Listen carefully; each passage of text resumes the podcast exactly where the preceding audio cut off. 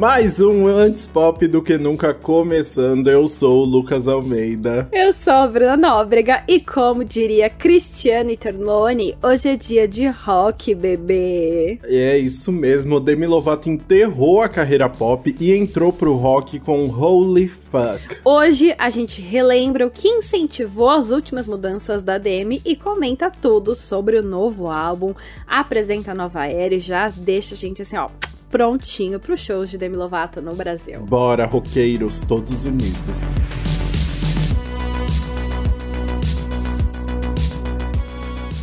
O Holy Fuck é o oitavo álbum de estúdio da Demi Lovato e sucede o Dancing with the Devil: The Art of Starting Over de 2021, que foi o tema do nosso primeiro episódio do Antes Pop do que nunca. Gente. E esse é o último, então a gente fecha os ciclos. não, não, não. É para Brinks. com isso. É Brinks, é Brinks. Esse é o sete. Set, não sei falar. Septuagésimo? Septagésimo. Eu acho Ai, que, é que lindo. Episódio 70. Bom, mas enfim, no último, nesse último projeto, a Demi falou bastante sobre a overdose que ela sofreu lá em 2018, em que ela quase morreu e ficou com várias sequelas também, né? E ela tinha músicas muito focadas ali no pop e no R&B, que traziam umas letras afiadas falando sobre isso e que tinha uma galera na composição e na produção. Lembra disso? Lembro, mas pouco mais de um ano depois o cenário mudou completamente.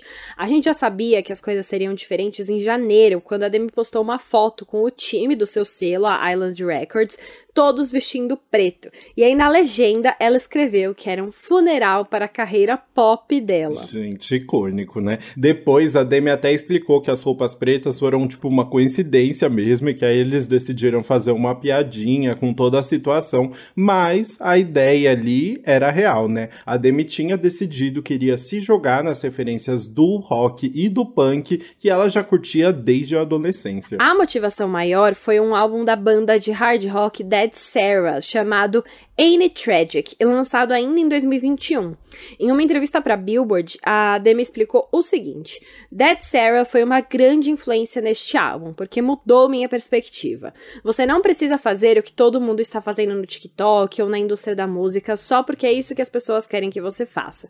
Seja fiel ao que te faz feliz, ao que realmente te anima. E eu levei isso para o estúdio. Exato. E aí, numa entrevista pro Jimmy Fallon, a Demi ainda comparou o Holy Fuck com o Dancing with the Devil de uma forma bem honesta. Ela falou: Eu queria fazer o melhor álbum possível, algo que realmente representasse quem eu sou. E eu acho que a maneira mais fácil de fazer algo é fazê-lo limpa e sóbria. Não posso dizer isso sobre o meu último álbum, mas este estou muito, muito orgulhosa dele. E aí, lembra, na época a gente comentou que ela tava tentando aquele light sober, né? A sobriedade, tipo, que não incluía todas as drogas, tinha umas exceções ali. Ela para- podia fumar maconha, Exato. beber, né? Álcool, É. é, álcool- de todas as formas.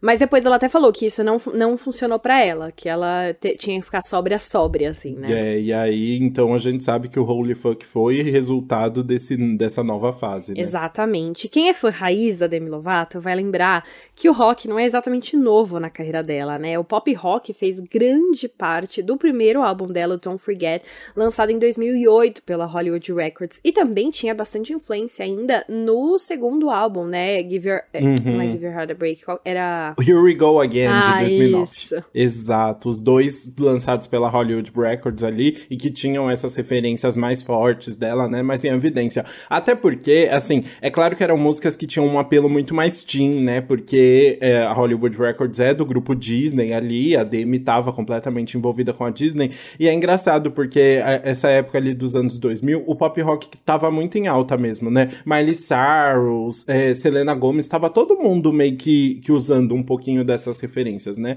E especialmente no Don't Forget, é muito engraçado porque os Jonas Brothers estavam eram grandes colaboradores do álbum, né? Eles estavam na produção e na composição, eu não sabia disso, e eles fizeram tudo junto com o John Fields, que também trabalhou com a Selena Gomez, com a Miley Cyrus, na época a Selena Gomez and the Sea, né? Com a Miley Cyrus também. Então era, era essa galerinha que tava todo toda unida ali, que tinha umas referências semelhantes, né? Sim, a própria Demi chegou a falar pra Rolling Stone que essa nova era lembrava muito a primeira era dela. Mas ela deixou bem claro que seria melhor e que traria uma musicalidade mais pesada que ela nunca tinha feito antes. Exato, mas apesar das grandes mudanças aí, a Demi manteve a equipe do Dancing with the Devil, ou melhor falando, né, parte dessa equipe, porque ela trabalhou com três pessoas principais na composição que também foram responsáveis pela produção de todas as novas músicas. Primeiro, a gente tem o duo Pop and Oak, que é formado pelo Andrew Pop Wansel Wenzel e o Warren Oakfelder, que a gente já falou aqui no episódio da Alessia Cara, inclusive no episódio anterior, que trabalhou, o Oak trabalhou bastante com a Sofia Carson, né? Exato. Então, enfim, eles se juntaram aí com o Keith Sorrells, que já trabalhou com John Legend, e a Annie Marie. É, curiosamente, existe um nome que aparece na composição de várias faixas e que tá trabalhando com a Demi pela primeira vez. E é uma mulher, é a Lara Veltz, que já escreveu pro, muito pro Lady A, a banda, e também pro duo Dan and Shay. Pois é, em cada faixa existem alguns outros nomes creditados, mas com certeza é bem menos gente do que o Dancing with the Devil. Entre eles estão alguns nomes grandes, como Michael Pollack e o Mitch Allen, mas foram colaborações bem pontuais. Sim, eu adoro que a gente vai sempre repetindo os nomes aqui e tá sendo muito útil para mim. Eu tava fazendo uma entrevista esses dias e alguém falou, ah, porque eu tava com o Michael Polo aqui no estúdio. Eu falei, ah, eu sei quem é, sabe? Ou seja, ai, meu BFF. a gente já tá íntimo aqui de toda a indústria musical, mas bora ver então como toda essa junção se revelou na faixa a faixa do Holy Funk.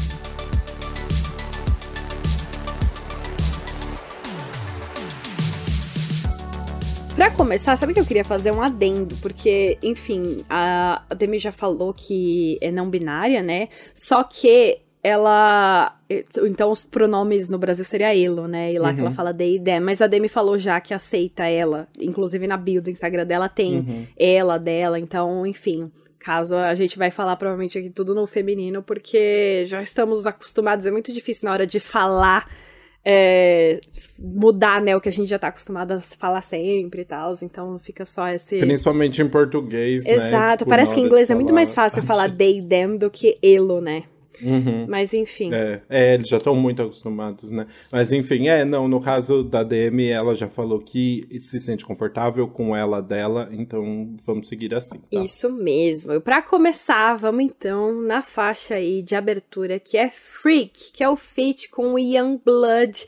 Os dois escreveram essa música juntos quando a Demi tava numa fase mais raivosa, assim, ela escreveu. Exato, ela, eu adorei que ela, que ela falou que tava raivosa e realmente, né? Uma música que ela tá ali para falar que não de, de, uma fase que ela sentia que não pertencia a lugar nenhum e que ela tava se aceitando nesse lugar, assim, né, de ser essa aberração. Tanto é que pra Apple Music ela falou: ao reconhecer que você é uma aberração ou um pária, você está basicamente dizendo que não há nada que alguém possa dizer que possa ferir seus sentimentos. Então é ela assumindo ali esse lugar unique dela, como diria Beyoncé.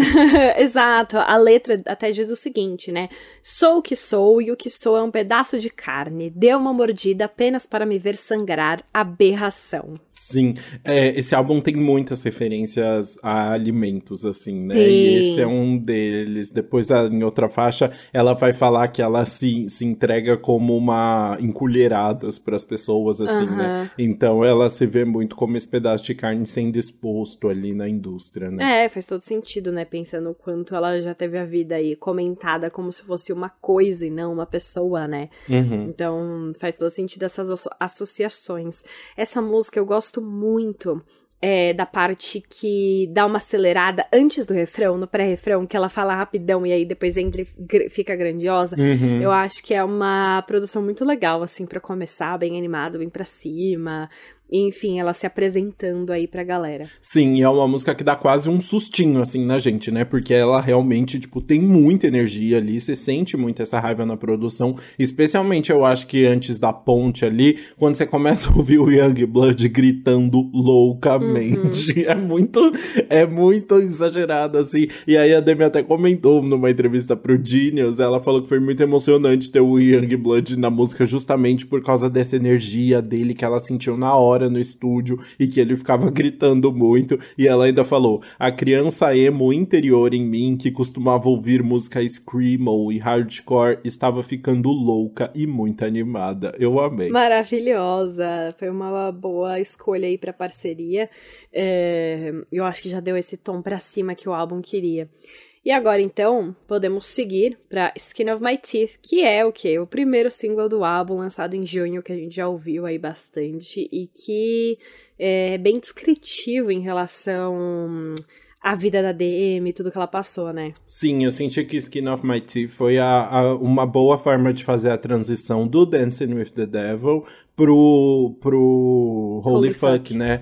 Porque ela tá realmente ali, tipo, falando, voltando a falar sobre o uso de substâncias, sobre tudo que ela falou, mas trazendo para essa, essa fase mais raivosa, mais reveladora e mais é, afiadinha dela, né? Porque ela já começa falando na música, né? Demi sai da reabilitação novamente. Quando essa merda vai acabar? Parece a voz na minha cabeça. Eu não posso acreditar que não estou morta. Então ela tava falando ali sobre o abuso de substâncias, até parece que ela, ela até parece não, né? Ela tá mencionando a questão do, da overdose, né? Mas eu acho que esse Demi sai da reabilitação novamente, ela nem tá falando daquela época da, da reabilitação, né? Porque num comunicado que ela lançou na época, ela explicou um pouquinho mais do contexto que ela escreveu essa música e o álbum, e aí ela falou: quando eu entrei no ritmo do processo do álbum, foi tão catártico para mim, especialmente porque eu tinha acabado de sair do tratamento novamente, e eu queria fazer uma declaração do tipo: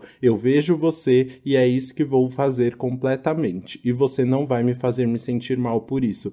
Então ela tinha acabado de sair de um novo, de, de um novo tratamento que ajudou muito ela a lidar com as questões da raiva e tal, né? E aí veio essa nova fase junta. Né? Não, e foi o tratamento, assim, foi no final do ano passado, foi logo antes dela postar a foto do Funeral to My Pop Music no começo desse ano, né? Uhum. É, e foi justamente aquilo que ela falou, que o Light Sober não deu certo para ela, porque ela acabou hum, voltando, sabe? Entendi. Então, entendi. depois do Dancing with the Devil, The Art of Starting Over, que foi no começo de 2021, ali, abril, né? Ela enfim, falou que ela tava nesse momento, só que em algum ponto do ano passado não deu certo. Ela, tipo, tava voltando, é, as drogas mais leves foram levando as mais pesadas de novo. Então, ela precisou ir pra reabilitação de novo, e aí ela percebeu que, meu, tinha que ser sóbria, sóbria. E aí foi o que levou ao processo dessa música. Então acho que esse single foi uma ótima escolha, de fato, para começar a era. E também, óbvio, tinha que estar tá aí logo no começo do álbum. Então, ela se coloca num lugar de humanização quando ela responde, né? Porque uhum. começa com essa parte da, da, do que as pessoas estão falando sobre ela, e aí ela fala: Eu estou viva pela pele dos meus dentes. Eu sobrevivi, mas ficou mais difícil respirar. Perguntando por que não torna mais fácil, per perguntando por que não fica mais fácil, né? E esse ficou difícil respirar tem também muito a ver com as sequelas uhum. dela, né? Literalmente, assim, pelo, pela overdose que ela passou, e enfim, que ela sofreu várias coisas. E mesmo assim, né, ela passou por tudo isso e as coisas não continuam fáceis, porque ela continua sendo uma pessoa é, que luta contra os vícios o tempo inteiro. E isso nunca vai passar. Uhum. E, enfim, ela continua passando por isso e mesmo assim as pessoas continuam julgando, né? Exatamente, né? É tipo, é o processo interno e o externo também, né? Nada fica mais fácil. Né? Exatamente. E aí é muito legal também porque chega na ponte da música, aí ela decide virar um pouquinho, em vez de focar nela, trazer o problema que é geral, que tantas pessoas passam por isso, né? E aí ela se coloca em lugares de outras pessoas para gerar uma empatia. Então ela fala: Eu estou apenas tentando manter minha cabeça acima da água. Eu sou seu filho, sou sua filha, eu sou sua mãe, eu sou o pai.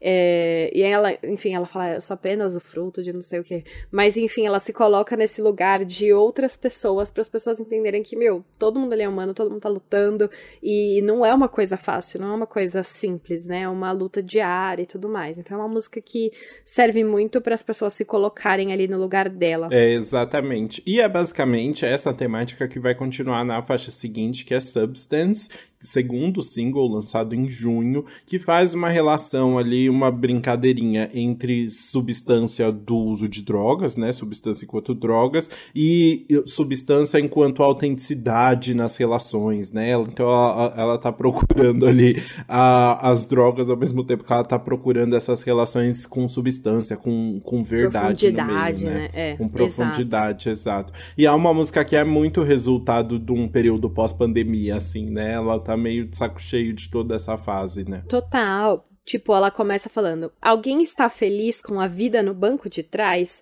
Tentando dominar a arte de desapegar, né? Pensando. Enfim, essa vida que. É, vida no banco de trás é muito a vida de quem só tá assistindo a vida, coisa, tudo passar, né? Que não tá, de fato, com a mão no volante, dirigindo a própria vida, tá sendo só levado.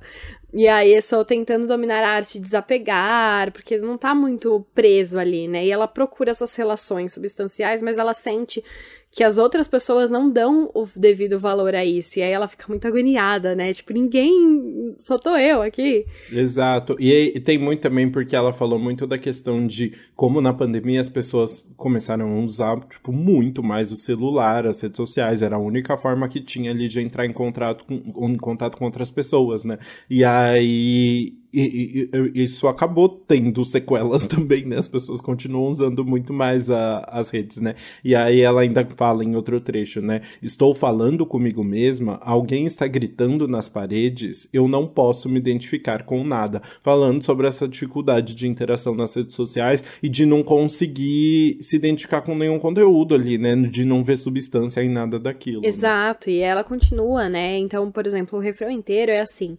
Então eu me pergunto, eu sou a única procurando por substância? Fiquei chapada, só me deixou sozinha e sem amor.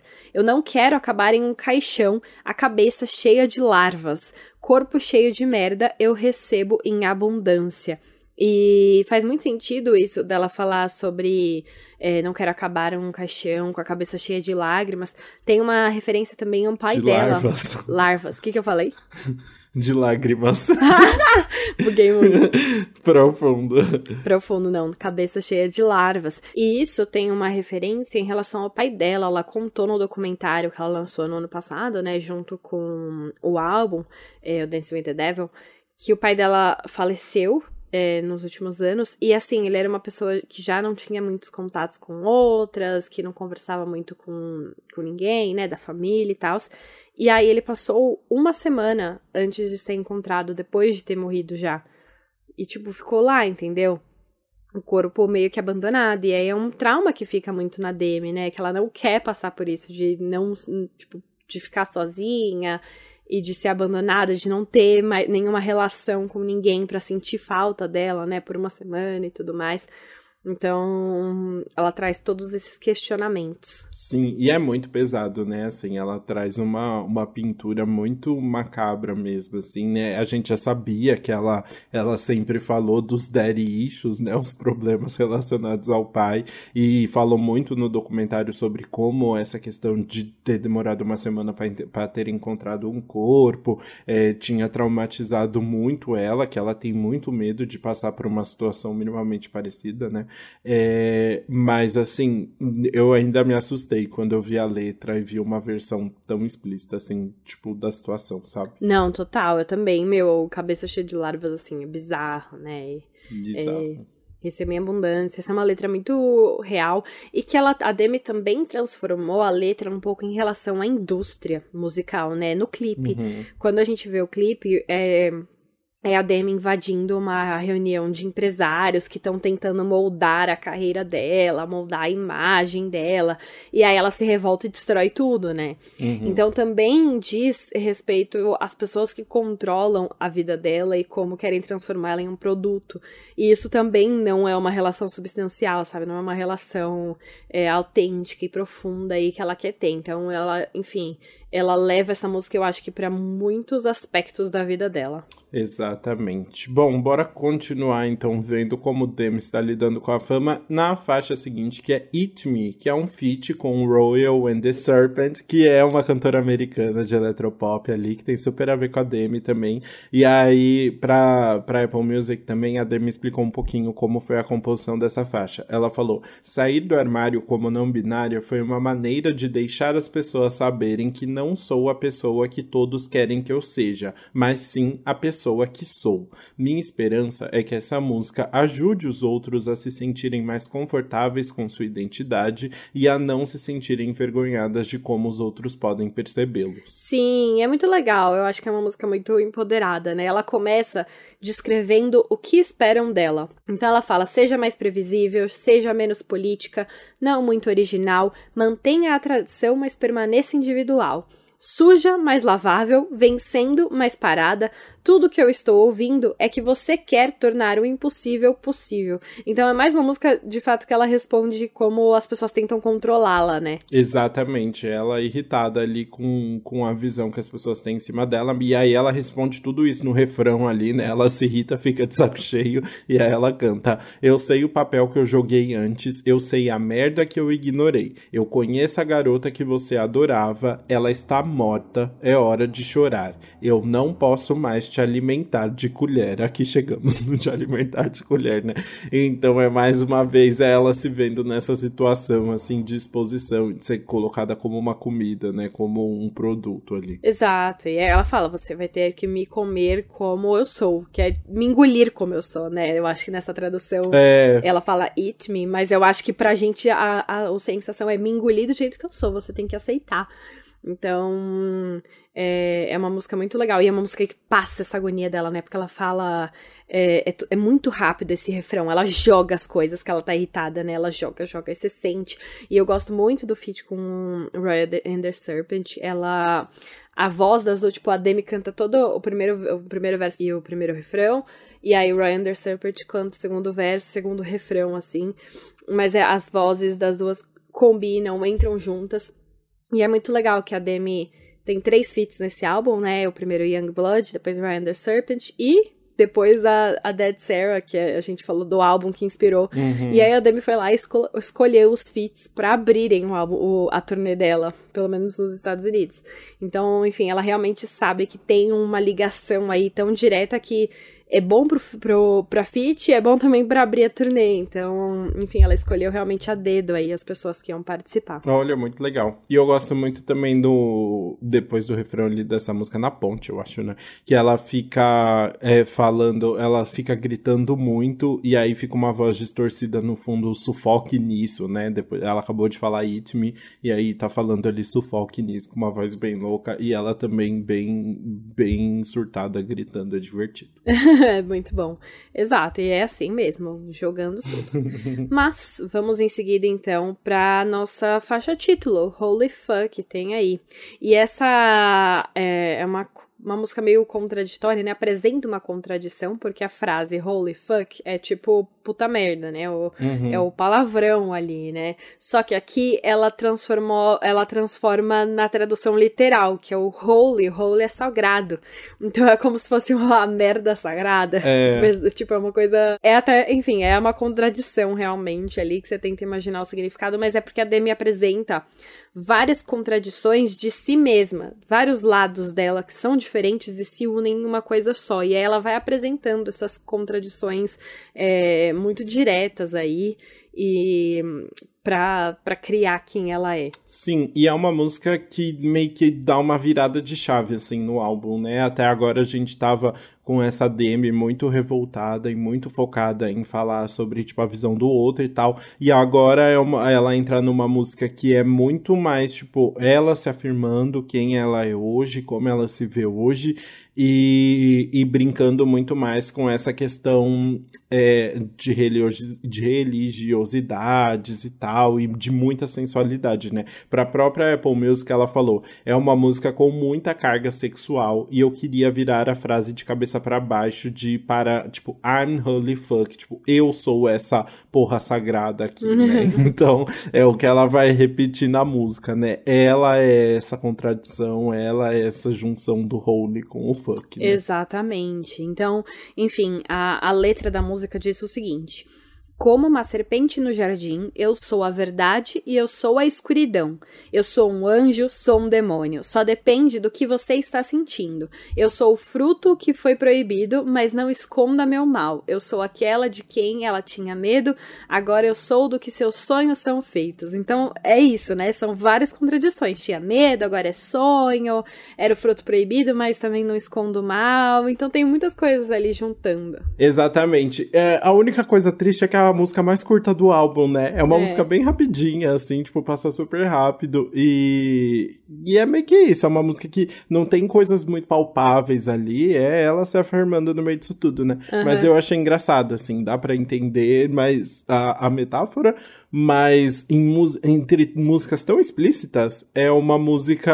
É, é, é uma música muito descolada, assim, muito mais imagética e metafórica, que conseguiu dar um nome pro álbum, então é interessante, né? Falando de música explícita, vamos pra faixa seguinte, que é 29, 29, né? Vamos. Que essa sim é fofoca completa, né? É, o 29 foi o terceiro single do álbum, saiu na semana, na semana que o álbum foi lançado, né? E basicamente é uma música bem diretona ali pro Wilder Valderrama, que o ator que a Demi começou a namorar ali por volta de 2010, quando ela ainda estava quase fazendo 18 anos, tinha 17 ainda, e ele tinha 29, uma diferença de 12 anos ali, né? Exato, gente, essa é a música da fofoca, porque Jesus Cristo, tá? Ela entregou, né? Ela entregou a fofoca, tanto que, não sei se você percebeu isso, essa música, a Demi, exato, saiu na semana do álbum, né?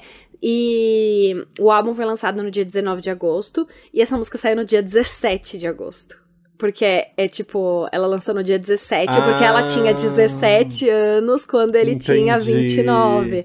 Entendi. Ela lançou a música 29 no coisa 17 porque ela traz essas duas.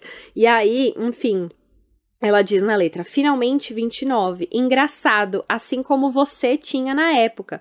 Pensei que era um sonho adolescente, apenas uma fantasia, mas era seu ou era meu? E aí ela compara 17 e 29. E assim, é isso, né? Ela, tipo, é 12 anos é muita coisa. E ela fala assim: os números disseram que você não deveria, mas mesmo assim você foi lá e ficou comigo. Uhum. Porque tem, tinha uma história naquela época de que os dois se conheciam já há um tempão Sim. e que o Wilmer ficava esperando ela fazer 18 para assumir. Uhum. Mas aparentemente eles já estavam juntos desde que ela tinha 17. Então, não é, enfim, é, é uma. É, as pessoas na época, sei lá, eu tinha essa percepção que o Wilmer era uma pessoa muito boa porque ele cuidava dela. Uhum. Mas ele cuidava dela porque ele tinha idade quase pra ser pai, né? Também não exagera, calma, 12 anos. Brinca... Não, não.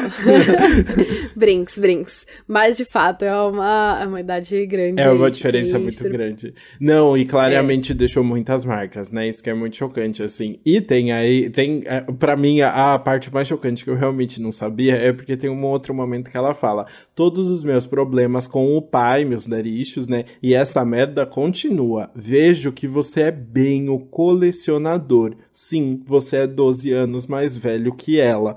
E aí eu falei, gente, colecionador. E aí eu descobri que o Wilder Vanderham, ele tem um histórico, não foi só Demi Lovato, né? Sim. Ele namorou a Mandy Moore ali em 2000 e eles tinham uma diferença pequena, era tipo 4 anos de diferença, mas ela era bem novinha também. Se não me engano, ela, é, ela era menor de idade também. Depois ele namorou a Lindsay Lohan em 2004, quando ela tinha acabado de fazer 18 anos também. Ah lá. E agora ele tá, ele tá junto com a modelo Amanda Pacheco. Eles estavam noivos, eu não sei se eles casaram já, mas eles tiveram filho, tudo, né? Uma Tem filha. Tem filha, é. é.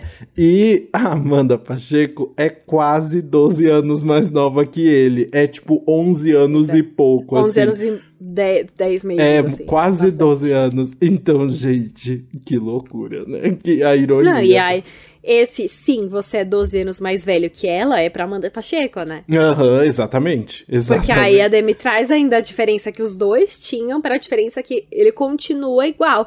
É, eu fiquei muito pensando na, na Taylor com Jake Gyllenhaal, né? É, I'll get older, but your lovers stay my age. Uhum, exatamente, é o complexo Leonardo DiCaprio ali, né? Pois é. O... Ah, e só deixando claro, não sei se a gente avisou, né? Demi Lovato escreveu essa música aos, aos 29 anos, né? Ela completou 30 anos no último sábado, agora dia... 20 de agosto. Dia 20, 20 de agosto. É... Muito Luísa então... Sonza, né? Lançar o álbum Muito no limite pra Gente. música fazer sentido e depois fazer aniversário. Exatamente, exatamente isso. Muito bom, mas enfim, é. E aí a Demi fala, falou já que essa música foi, tipo, um processo muito terapêutico para ela, porque agora que ela se colocou no lugar de ter 29 anos, ela até fala na música: Nossa, eu nunca conseguiria pensar em alguém com 17 é muito longe da realidade. Uhum, uhum. Então ela começou a comparar a partir daí. Ela falou: Meu, não era errado, né? Tanto que ela fala: What the fuck's consent? Tipo, o que, que é consentimento? É, Será que com 17 anos eu tinha idade para saber que é, eu estava. Eu, era o meu consentimento ali, sabe? Tem muitas questões envolvendo isso e que aí a Demi traz nessa música e reflete. E, enfim, é a música da fofoca, muito legal, porque traz fofoca e também é muito. Eu gosto de ouvir também, é muito boa. Eu também. Não, eu adorei muito essa música. E aí, depois dela, depois de tanta fofoca, a gente vai pra uma música bem mais introspectiva e bem mais triste, que é Happy Ending ali, né? Uma música em que a Demi vai se questionar se ela vai encontrar o que ela procura em algum momento, que é basicamente ser feliz, né? Encontrar a felicidade, encontrar esse tal do final feliz, né? E ela começa, na verdade, relembrando a overdose mais uma vez, né? Ela fala: Eu conheci Deus só por um minuto. Sentei em sua casa, dei uma olhada ao redor e vi que eu não me encaixava. E aí ela vai começar a essa, essa dúvida ali, esse momento, se abrir sobre esse momento, que ela tá sem esperanças, basicamente. Né? Exato, ela só quer encontrar o, o, final feliz dela. Essa é a única música que desacelera um pouco, né? Claro que continua no rock, que a Demi quis trazer, mas desacelera, não é mais tão frenética como as outras. Uhum. E aí a, a Demi, assim, fica se perguntando. Porque. E ela também relembra muitas coisas da carreira dela, né? Que ela tentou uma coisa, não deu certo, tentou outra, não deu certo. E aí ela fica nessa eterna jornada de nunca vai ter uma paz, nunca vai ser feliz. Ela, em um determinado trecho, ela ainda fala: Claro, estou sóbria agora e todos estão orgulhosos, mas eu sinto falta dos meus vícios e eu tentei ser sua heroína. Ela fala, né, que eu fui a pessoa que estava no seu pôster quando você era criança, uhum. eu fui não sei o quê. Então ela relembra muito a carreira dela, uma música muito emocionante que deixou os fãs, assim, muito Ai, com o coração quente. Não quentinho, mas tipo, meu Deus, ela passou por tudo isso, ela continua sofrendo. Cadê o final feliz de Demi Lovato? Exato. E aí ela tentou, tipo, como a música tem uma carga muito pesada, né? A Demi tentou mandar uma, uma mensagem ali de esperança justamente pros fãs, né? Ela fez meio que um faixa-faixa ali no site dela, né? É um site super divertido. Eu, eu acho que é holyfuck.com, alguma coisa assim. E ele é, tem uma raspadinha, você tem que ficar raspando uma raspadinha digitalmente para conseguir desbloquear o site, assim. E aí ela fala sobre cada uma das faixas. Sobre Happy Ending, ela falou: Nesta música eu falo sobre se sentir tão sem esperança, mas eu quero que meus fãs saibam que eles nunca estão sozinhos e que alguém já se sentiu assim antes e conseguiu sair dessa. Eu achei bonitinho ela mandar essa mensagem, porque ela falou, né, já que essa música foi escrita em um momento que ela tava bem depressiva. Né? Exatamente. Então então, enfim, é isso. Ela dá uma. É, é uma sensação de conforto, que ela ainda tá ali pelos fãs e tudo mais, e consegue. E eu gosto que, assim, ela conta esse momento em que ela fica procurando o happy ending, mas a gente vai ver toda a jornada dela que ainda segue nas próximas músicas. Então, calma aí que tem. Exato. E eu acho muito bonitinho que no, bem no final da faixa, assim, ficam uns ruídos de guitarra, né? Tipo, uma guitarra meio que sendo colocada de lado, assim. Achei chique, achei roqueira. Roqueira, tudo, amo. Bom, e vamos continuar contando essa história, então. Na oitava faixa, que é Heaven, que é o quê? Uma música carregada de significados religiosos, assim como ela fez em Holy Fuck. Mas claro que tem muita metáfora por trás. Gente, a gente vai entrar aqui numa, num nível de safadeza que a Demi perdeu a mão completamente. Vai. Essa mulher estava pegando fogo. Eu, eu fiquei muito chocada, assim, porque a parte do funk chegou, sabe? Até agora Ela a tava no primeira Holy. metade do álbum é o Holy, agora a gente chegou no funk. e aí ela já começa falando, né? Crucificada pela vida que estou vivendo, ó meu Deus, espero que eu seja perdoada, indo para o inferno porque parece o paraíso. E essa parte tem muito uma relação ali da igreja que ela fazia parte, na época que ela morava. Era Texas? Era no Texas? Eu acho que era no Texas. É, eu acho que era. Ela se sentia muito reprimida ali, de não poder se explorar sexualmente, de não entender a própria sexualidade e tal, né? Então, é, a, a música tenta fazer essa crítica. Mas depois ela entra numa questão muito mais relacionada a vontades sexuais mesmo, né? Exato. A Demi explicou, ela falou assim: há um versículo da Bíblia, Mateus 5, 30. É, versi... Não sei agora como ler isso, desculpa. De parágrafo 5. É. eu também não sei. 5, 5 2 pontos. eu nunca sei. que diz: Se a sua mão direita o fizer pecar, corte-a. É melhor perder uma parte do seu corpo do que todo o seu corpo para o inferno. E é um versículo sobre masturbação. Então, tipo, é se você usar a mão para pecar, né? Que seria é, se masturbar. Uhum. E aí, o que algumas pessoas podem não saber sobre mim é que eu tenho o meu próprio brinquedo sexual e sou muito aberta sobre minha sexualidade. O meu próprio brinquedo sexual, a Demi vende brinquedo sexual, ela tem a marca dela, né? Uhum. E, enfim, muito aberta sobre sexualidade. Crescendo, eu fui muitas vezes envergonhada pela minha religião por explorar, e eu só queria escrever uma música sobre isso, porque eu estava nesse lugar onde eu estava com raiva. Então, ela, ela respondendo, e aí ela usa esses significados religiosos para questionar, né? Por que que não pode é, explorar o próprio corpo? E é isso, muito a gente vê na igreja, né, tipo, tantos padres reprimidos a vida toda que aí acabam cometendo abusos, porque são tão reprimidos que descontam em algum lugar, assim, né? Então, enfim, aí ela vai se questiona aí. Isso aí, militou. E aí no refrão Militei. ela traz isso de uma forma bem explícita, assim, né? Ela traz bastante a história do Mateus ali, que ela fala: Se o prazer está errado, me expulse como uma pecadora. Eu me encontrei com meus dois dedinhos. E aí depois ela fica repetindo cortes, cortes, fazendo uma, uma brincadeira ali com a, com a mão cortada do Mateus, né? Exatamente. Enfim, conta aí.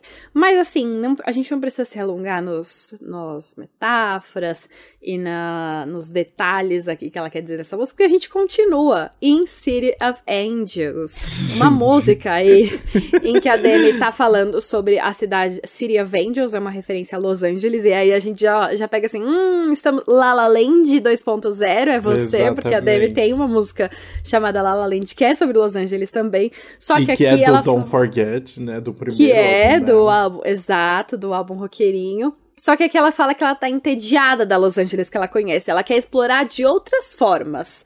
E aí, ela descreve muito bem as formas que ela quer explorar. Exato, assim, turismo sexual. Ela tá, gente, é a Demi com tesão pela cidade toda. É desesperador essa música. É ela falando que quer transar na Disneylândia, sabe?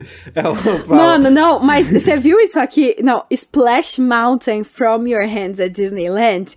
Splash Mountain é um brinquedo da Sim. Disney. Só que Splash Mountain from your hands é, né? é- é- enfim, é uma, uma bela metáfora do Splash aí. Ah, entendi. Nossa, eu nem tinha. Eu vi que ela falou, eu, tipo, eu vi- ela Do falou exatamente desse verso, mas eu não, não tinha pego, não. Porque, gente, é muita brincadeirinha quinta série, assim, nessa música, eu achei.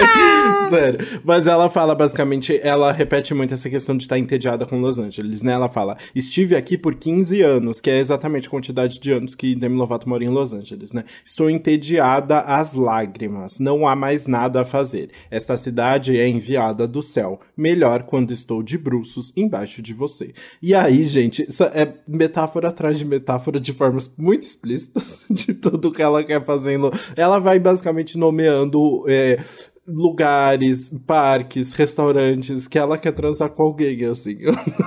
eu não entendi a necessidade. Não, e é muito engraçado porque o refrão City of Angels, ela fala uhum. Christening the City of Angels, que é tipo batizando. Ela passando em todos os lugares possíveis e batizando com o corpo dela. Exatamente. Então ela fala: Eu quero ver Beverly, que seria Beverly Hills, de joelhos. Eu quero que você me faça gritar com o Roxy, que é o Roxy Theater. E aí ela vai citando, né? Cita Disney, cita não sei o que, tudo que tem. E aí cada lugar ela quer fazer uma coisa diferente. Sim. Ela vai cavalgar no rodeio drive, uhum. que... Na rodeio é, e faz essas metáforas, né?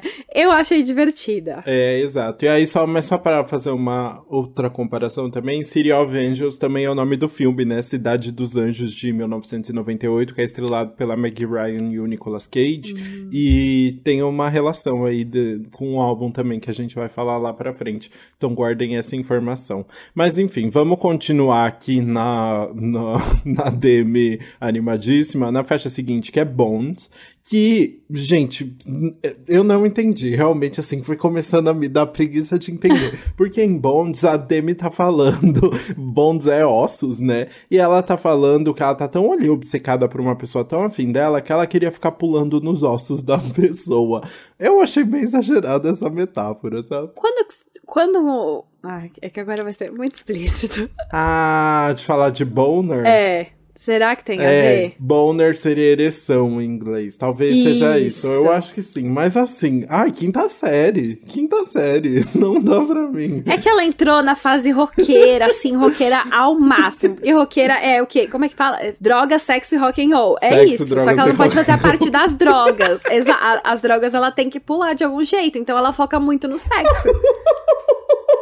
Ai, gente, não, não, eu não aguento. não vamos falar aqui de Bones, né? Mas ela fala isso. Basicamente, assim, olhando pra. Tirando a parte sexual, ela tá falando que ela tá muito afim de uma pessoa. O que é legal te ver a Demi falando também, né? Eu não lembrava de uma música dela mais recente que ela tá tão focada, tipo, tão afim de uma pessoa Sim. dessa forma, né? Ela não consegue parar de olhar pra pessoa. Né? Exato. Né? E a. Enfim, vem uma coisa, ela, ela tá sentindo isso, eu acho que na última música a gente até vai falar mais sobre, porque é isso, a Demi tá afim, ela tá querendo curtir. E é uma experiência que é gostosa, divertida para ela, sabe? Distrai ela. Tanto que pra Apple ela falou: Eu me diverti muito escrevendo essa música, porque tava na minha casa com os meus amigos, apenas ali tendo um bom momento, me divertindo. Então foi uma coisa gostosa, sabe? Que ela viveu. Exato, exato. Foi uma, é uma música, tipo, muito simples, né? Assim, sem pretensão nenhuma. Uhum. E ela tem é, essa vibe, deu pra ver que, assim, ela se divertiu ali. Mas acaba sendo uma, mais uma música de passagem ali e já segue em uma faixa que tem semelhanças também, que é o Wasted, uma nova música em que ela vai falar sobre sobre estar tá muito apaixonada por alguém, mas dessa vez ela faz uma comparação assim, né? Ela fala que tá completamente chapada, mas não é por drogas e sim por uma pessoa, né? Exato, ela transforma aí a, a pessoa nessa metáfora para drogas. Então ela fala: "Estou chapada, a altura mais alta não pode segurar uma vela para ficar chapada em você. Exato. Não entendi. É, ah, tipo, de estar tá tão alta, tão altinha, tão altinha. Ah, é porque high, exato, entendi essa associação, Isso, porque high. eu estou chapada é high, que é alta. É, entendi. é que ela usa o wasted, ela não usa high, né? Mas basicamente ah, é, é, isso. Eu, eu achei, enfim, confuso também. Mas basicamente é isso. Ela falou também no site dela, ela falou: você acha que é sobre ficar drogada, mas na verdade é sobre se amar e ter a melhor brisa da sua vida em outra pessoa, não nas drogas. Ela repetiu muito isso, assim, né? Que, que a verdade é que que, tipo, a maior brisa de todas não é com nenhuma droga que ela já usou, e sim é ser amada. Exato, enfim. E aí ela fala, né? Ah, ser amada, tá falando aí, comparando com tudo. E essa música, eu acho que segue a mesma linha desse finalzinho dela. Gente, é, enfim, eu não tive muita paciência para essa sequência de músicas. que, Percebemos. Que vai a, a, o ápice aqui, depois de, tanta, de tantas relações. O ápice está em Come Together. Ah, é que eu só consigo resumir em meu Deus, alguém apaga o fogo dessa mulher, porque tá muito. é mais. Parece. Come Together parece que é muito uma música fofinha sobre finalmente se entregar em um relacionamento, né? Duas pessoas que se encontram e que querem seguir juntas ali. Mas a Demi fez questão de falar em várias entrevistas Ela fez. que não é uma música fofinha que tinha malícia na letra, né? Quinta série. Pois é. Então, é muito engraçado porque a Demi explicou muito esse álbum, né? Tipo. Explicou. Explicou. explicou. Meu, tem site é, explicando a letra de todo mundo. Ela deu entrevista pro Genius comentando faixa a faixa. Ela fez faixa a faixa no Twitter falando Com de cada letra. Low. Mano, tem muita coisa. E é, é o- eu não gosto tanto, sabia? Eu gosto quando deixa Também um não. pouquinho pra gente interpretar. Uhum. Porque aí, como ela falou tanto sobre essa música é, ser tão explícita, aí não é legal a gente descobrir sobre isso, sabe? Seria muito mais legal se a gente realmente achasse que fosse uma música fofinha e aí descobrisse que tivesse a metáfora.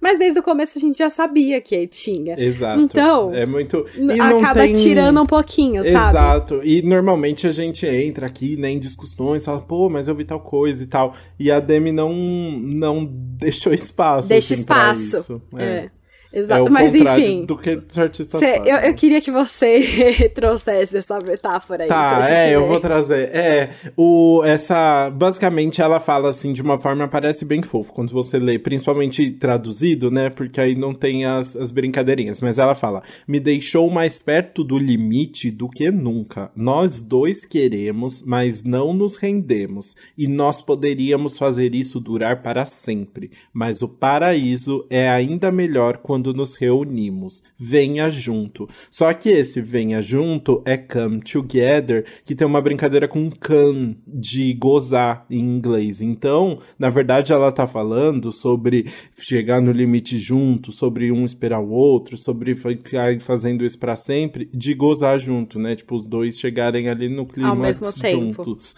E é isso. Pois é. Quinta série. Eu amo que você tá muito, muito indignado com essa Eu sequência. tô muito irritada.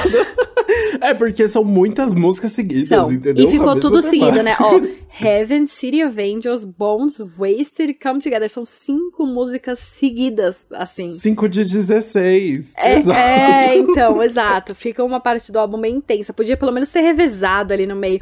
Ou é isso, podia não ter sido, não ter falado tanto sobre as músicas pra deixar as pessoas em- descobrirem ao mesmo tempo, ou deixar as pessoas em dúvida. Será que ela tava falando sobre era uma música fofinha ou será que ela tá falando disso? Enfim, eu acho que seria mais divertido pra gente, como é que fala? Interpretar juntos. É, ou ter feito metáforas melhores. Mas vamos pra próxima faixa, Oh, meu Deus. que realmente muda muito a muda. temática do É. álbum, né? Agora a gente entra pra uma nova fase ali do álbum, que foi Dead Friends. Foi uma das primeiras músicas é, que a Demi escreveu pro álbum, né? Foi Uhum. uma música que inspirou bastante aí todo o processo. E como o título já diz, é uma música que ela escreveu em homenagem aos amigos dela que já morreram, enquanto ela sobreviveu à overdose. Então tem essa discussão. Ao mesmo tempo que ela sente muita saudade das pessoas, ela sente um pouco ali de culpa, né? Essa culpa, tipo, por ter sobrevivido e as outras pessoas não. Exato, e ela fala ainda diretamente, né? Porque ela passou pelas mesmas coisas que eles, mas ela sobreviveu. Então, por exemplo, ela fala: Eu dancei com o diabo no sentido do Dancing with the Devil, igual ao álbum anterior dela, faz uma referência aí, né? Ela fala: Eu fiz isso no inferno e não sei porquê. Como eu sou diferente. Eu fiz e eles não, e não parece certo que, enfim, eles tenham morrido, né? Uhum. Exato. E inclusive pra Apple ela falou que ela meio que foi inspirada pela morte do Mac Miller, né? O o Mac Miller, o rapper, morreu acho que aos 26 anos, pouquíssimas semanas depois da overdose dela. Foi super próximo. Então ela falou, logo depois disso, o Mac Miller morreu e isso colocou tudo em perspectiva pra mim. Poderia ter sido você, isso foi quase você. E como você vai viver sua vida agora? Isso me afetou muito, ela falou. Então teve essa relação também. Eu não Ela sei se eles eram culpa, né? próximos, é, eu não sabia. Eu acho que não, eu acho que só colocou em perspectiva porque eram dois artistas de Hollywood Uhum. grandes, né? Com impacto Sim. ali. E aí ele foi lá e, e morreu. E eu acho que ela, meu, a Demi do tamanho que ela tem, com certeza teve uma mensagem na rede social dela, tipo. Nossa, ele poderia ter sobrevivido, vocês podiam ter trocado de lugar, umas coisas bizarras, assim, Entendi. sabe? De hate. Uhum, entendi, faz sentido. Talvez ela tivesse visto muito disso, assim, e só vem uma culpa, né? enfim, de tudo que aconteceu. E essa música é muito interessante, porque é uma música triste, né? E aí no começo a Demi escreveu ela como uma balada, mas acabou mudando de ideia no meio do caminho e é um rockzão, né? A Demi explicou. Mudamos a sensação da música de ser triste e melancólica para realmente ser um hino e honrar os meus amigos de uma maneira que lembrava os bons momentos com eles, o que faz todo sentido. Achei muito legal também essa mudança, acho que combina ali, é uma grande celebração, né? E acho que é uma maneira bem menos óbvia, assim, de lidar com a situação. Eu curti. Porque a letra é até simples, né? Assim, ela repete bastante. Mas eu achei um. que trouxe um tom interessante ali pro álbum. E você falou de, de haters agora e tal, né? E é justamente o que a Demi vai falar na faixa seguinte, que é Help Me, que é o feat com a banda Dead Sarah. Finalmente, né? Depois de tantas inspirações ali, eles entraram pro álbum, né? Exato. É, enfim, estão abrindo aí a turnê da Demi Lovato. Enfim, inspirou ela com o álbum, né? É, o álbum deles, da, da, da, de Dead Sarah, foi o que fez Demi, enfim, se jogar de vez nesse do Holy Fuck.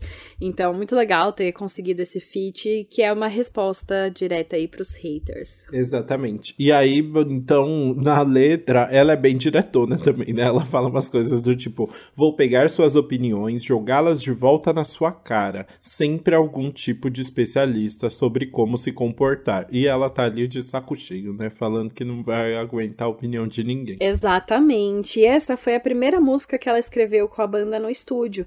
Porque olha só, eles também escreveram Bones juntos. Mas essa foi a única que foi o feat, né? Mas a, eles ajudaram em Bones também. Mas Help Me foi a primeira. E a Demi ficou muito amiga da vocalista, que é a Emily Armstrong.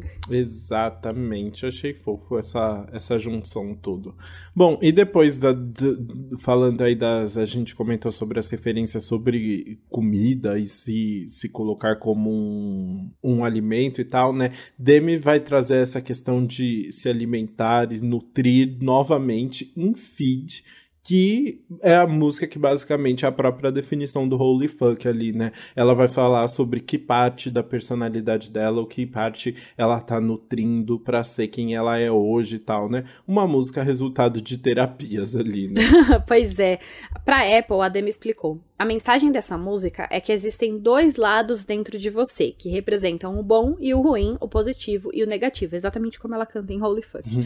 Essa música é um lembrete de que você está no controle de sua vida e cada lado fará você se sentir de uma maneira diferente. Então cabe a você escolher qual direção deseja seguir. Sim, e isso fica bem claro também na, na letra, né? Ela fala: Meus demônios estão caçando, mas meus anjos me ensinaram a correr. Eu tenho dois lobos dentro dentro de mim, mas eu decido qual alimentar. Um lobo uiva enquanto o outro canta. Um lobo acalma enquanto o outro pica. Eu não entendi por que, que o lobo é... pica, né? E stinga.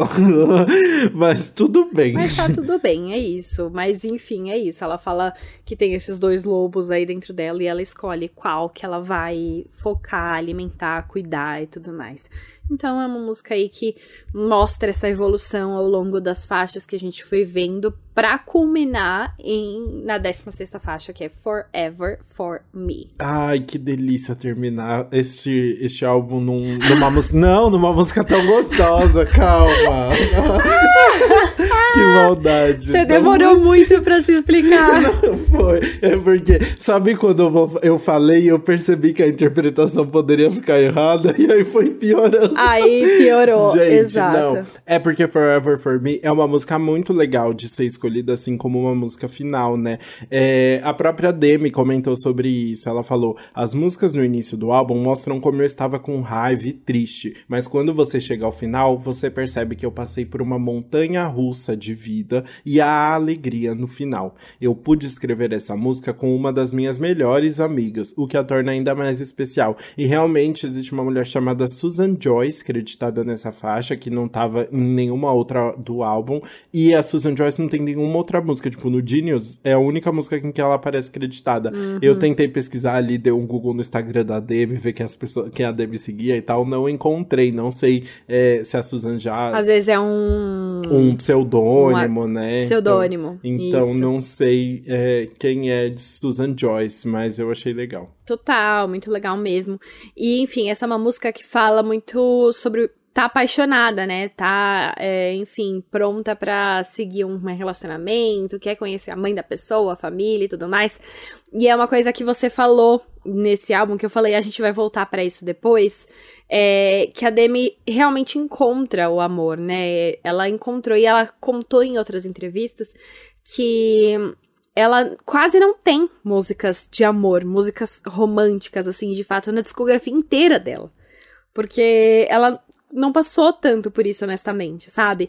E aí, para ela foi muito importante poder escrever uma música de amor, de fato, de relacionamento, de estar tá apaixonada, que é, é é uma música de amor que é para ser uma música de amor, sabe? Ai, exato. É uma fofura, é uma música gostosa, né? Tudo de bom. Ela canta: Eu não posso segurar, estou me apaixonando. Tem estado bem na ponta da minha língua. Então, aqui vou eu falando honestamente. Eu acho que isso é para sempre para mim, que é o Forever for Me, né?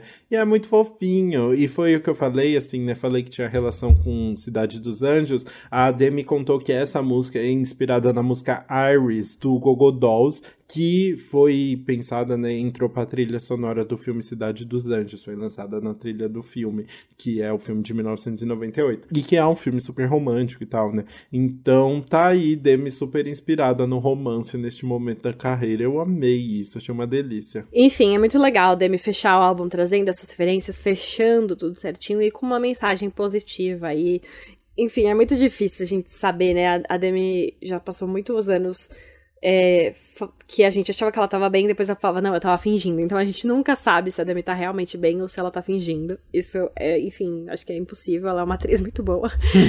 Mas eu espero que, enfim, seja real e mostre que ela realmente tá num, numa posição boa agora, sabe? Tá num momento bom. Vamos torcer, difícil saber. Ai, sim. Mas enfim, neste tom de felicidade e esperança, vamos pro nosso veredito.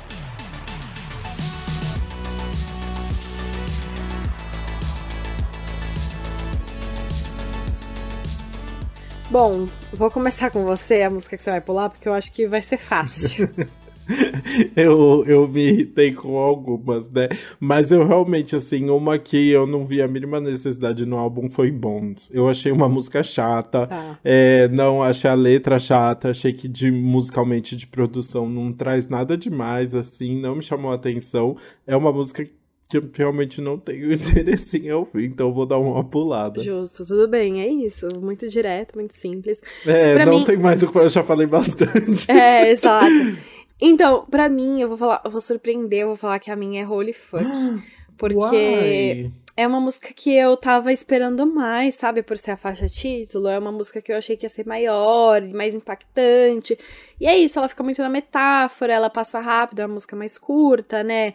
É, é uma música que eu acho que é mais não sei, ela não traz tanta energia como as outras eu senti. As outras do álbum, mesmo sendo mantendo aí um tema muito repetido em muitas vezes, eu gostei muito da energia, do, da mensagem, tipo, da sensação que elas passaram. Então, acabou, acho que eu pularia Holy Fuck, por isso. Tudo bem, justo. Quer já emendar então na Perdão. música que vai ficar no replay agora? Quero. Muito difícil, eu gostei muito, sabia? Eu vou, eu vou manter. Muito difícil. Eu vou manter esse álbum inteiro no repeat, porque eu quero decorar até o dia 30, né? Que é o show da Demi. Então eu tenho Ai, 10 dias para isso. Não, é, não, não, deu nem duas semanas, a Demi nos preparou para isso. Mas enfim, vamos fazer jus e decorar aí. Mas. Ai, eu não quero falar nenhum dos singles, porque eu acho que os singles é óbvio. Eu gosto. E olha só, ainda não enjoei de nenhum single, ouvi já bastante, mas eu acho que os singles foram muito bons. Uhum. 29 é que eu mais tô ouvindo agora, né? Porque acabou de lançar. Mas eu vou falar então de Happy Ending, porque eu gosto muito da Demi super honesta dessa faixa, sabe? Tem umas faixas que você uhum. sabe que ela não tá fingindo. Então, e eu acho que Happy Ending é muito isso. E eu gosto de como ela é verdadeira, e eu gosto de como você sente que ela tá cantando ali a mensagem dela. Então, eu acho que é uma música que, enfim, vai ser muito legal e tô ansiosa para ver ela cantando. Muito bom. A música que vai ficar no repeat para mim vai ser é, Forever for Me. Já me mostrei completamente encantado por essa faixa, né? Mas realmente é, a, tem uma diferencinha ali de produção, né? Uma música muito mais calma, que sai toda aquela raiva da, da bateria, assim, né? E que traz um ai, um, uma clareza, assim, uma tranquilidade muito gostosa. Eu acho que a voz da Demi tá muito controladinha, assim, uhum. e tá uhum. muito, muito pensada, sabe? Assim, eu achei uma música que eu senti que teve muita atenção ali e eu gosto muito disso. Então, realmente me surpreendeu bastante, assim, acho que dá um tom diferente pro álbum. O álbum, é, a maior parte do álbum é muito mais raivosa e essa música consegue respirar e mostrar mais clareza mesmo. Eu gosto bastante disso. Ai, arrasou, gostei bastante, então. Enfim, agora vamos resumir o que a gente achou da nova fase da Debbie. Quer falar o que eu falo? Vamos, deixa eu começar. Eu começo porque eu vou ser rapidinho. Tá bom. É, eu. Ai, eu acho muito gostoso ver a Demi nessa nova fase. Eu tô achando ela sendo muito verdadeira. Ela realmente se encontrou. Foi uma combinação de coisas, não tem jeito, né? Tenho certeza que ela tinha muita vontade de ir pro rock e tal. E calhou de ser em um momento em que o, o pop rock, o rock tá voltando muito, né? A gente já fala disso há mais de um ano. Então é muito legal ver esse retorno e ver a Demi conseguindo se encaixar muito bem nessa, nessa nova fase, assim. Eu gosto bastante do álbum, das músicas, tipo, mais, com referência mais punk, ainda são, é, são muito gostosas e muito Demi Lovato de ouvir, assim, fazem muito sentido, o que é muito legal. Eu adoro a a música com o, as serpentes lá, como é o nome? É, Eat Me com Royal and the Serpent, acho que tipo, é uma gritaria que eu acho deliciosa, assim, foi uma uhum. das músicas favoritas, eu gosto muito disso. A única coisa que me incomoda é que eu acho que ainda tem muitas músicas que ficam em letras muito básicas, sabe? Assim, a produção são, são gostosas, todas as músicas têm uma produção legal, que se encaixam, mas tem algumas músicas que eu acho que as letras não saem de um nível mais superficial, assim, é, isso me cansa um pouco. Mas o que eu acho legal é que eu acho que a Demi saiu de vez daquele lugar de tentar ser heroína e a role model, sabe? Tipo, exemplar para as pessoas e, e tentar ser uma história de superação para as pessoas, assim. Eu acho que foi algo que eu, que eu lembro que a gente conversou no Dancing with the Devil, The Art of Starting Over, que ela ainda tinha um pouco disso, assim, né? Ela falava, falava, falava, se abria, e aí no final ela falava, ei, mas vai ficar tudo bem, confia em mim, o que lá. E, tipo, calma, você pode ser só você mesma, você não precisa representar essa grande história de superação para milhões de pessoas, né? É, e acho que agora ela tá num lugar muito mais confortável com isso, assim. Eu espero muito que a Demi consiga sair um pouco desse, desse lugar de ficar é, falando de, desse lugar ainda de, de uma pessoa objetificada, sabe? Assim, espero que a partir de agora ela tenha mais espaço para falar de outras coisas que não seja só da indústria, assim, falar de coisas mais internas, de processos mais pessoais, sabe? É, porque acaba sendo repetitivo e também, né, eu acho que ela sofre muito com isso, assim, espero que não seja algo que continue acontecendo com ela, assim, de uma forma tão pesada, né? Então, é, tão intolerante assim.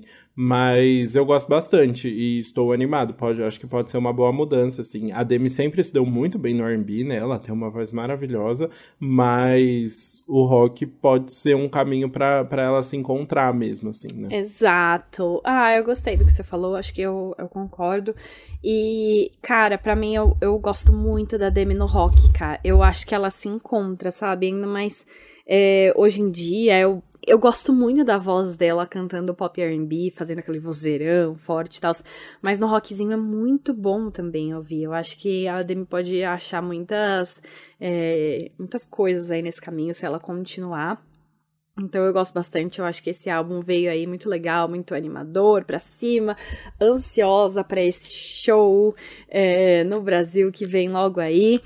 E é o que você disse, eu acho que é, é a área dela, mas pode aprofundar um pouquinho mais nas músicas, sabe? Não precisa ser o sexo, droga, só que roll. Ela pode é, aprofundar um pouquinho mais nas letras aí no futuro, mas enfim. É, eu gosto muito também dela não querer mais ser essa heroína, sabe? Ela ser honesta, ela tá falando que ela é, a verdade dela, e ela não precisa mais ficar tentando ser heroína. Então, isso é muito legal, e eu acho que é, espero que ela esteja na melhor, melhor fase aqui. Enquanto a gente estava gravando, inclusive, é, Demi recebeu uma declaração de amor do namorado, que é o Jutes, é, no aniversário aí, ó. Várias fotinhos juntos, todos românticos. Talvez seja para ele, o Forever For Me. Não sei, mas pode ser. mas então, assim, eu acho que ela tá numa fase muito boa, então vamos torcer para continuar assim e é só ter coisa positiva. Muito bem. Assim, então, encerramos os comentários sobre o Holy Fuck e a gente pode ir para o nosso queridíssimo quadro anti-single do que mal acompanhado.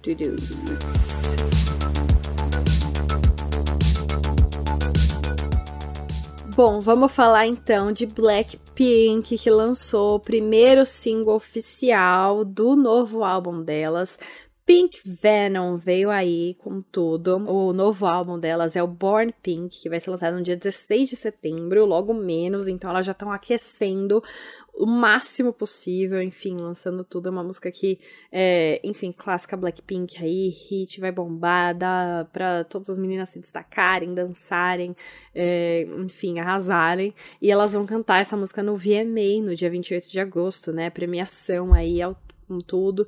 E, enfim, tô bastante ansiosa para essa apresentação porque elas não erram, né? Então, ansiosa para todos os trabalhos que elas vão lançar aí no meio. Meu, não, e um surto. O clipe, né, é gigantesco, assim, aquele cenário gigantesco. Aquelas coisas, assim, que o Blackpink sempre entrega, né? Mas é uma loucura. Tô animado para ver essa apresentação do VMA. Elas estão concorrendo também em uma categoria, então espero que tenha discurso. Acho que vai ser divertido ver elas em um palco aí.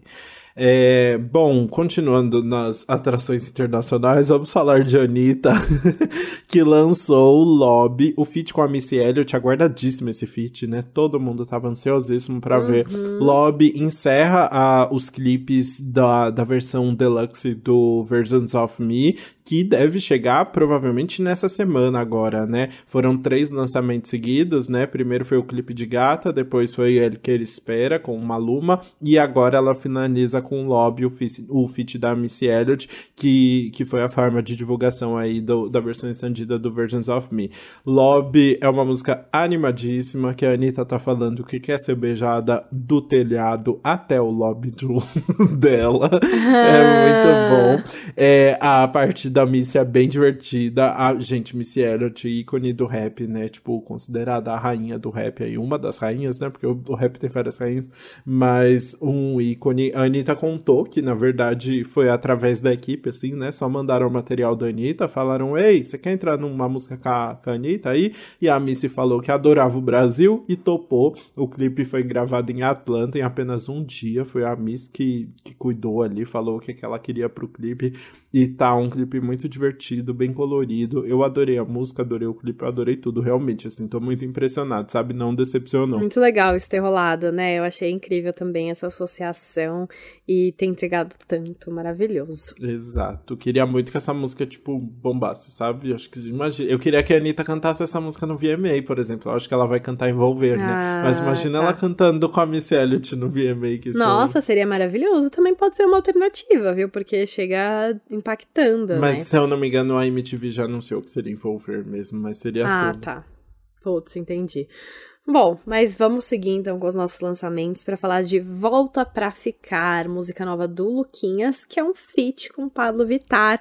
Essa é a primeira faixa de pagode da Pablo e fala sobre relembrar os bons momentos de um relacionamento que tá meio abalado, assim, uma clássica sofrência de tentar lembrar Volta Pra Ficar, né, tal não tá dando certo. Mas enfim, ele, o Luquinhas lançou o álbum Confissões de, uma, de um Tralha Romântico em julho e agora já tá lançando música inédita, assim. Talvez esse feat com a Pablo devia ter rolado, queria, era para ter rolado no álbum, não rolou, e ele falou, não, eu vou lançar logo. Então tá aí a música é, bem poderosa aí. Que loucura, né? E no, no álbum, ele foi o primeiro álbum dele, ele tinha feat com a Rebeca e tal, tava bem legal o álbum, foi bem elogiado.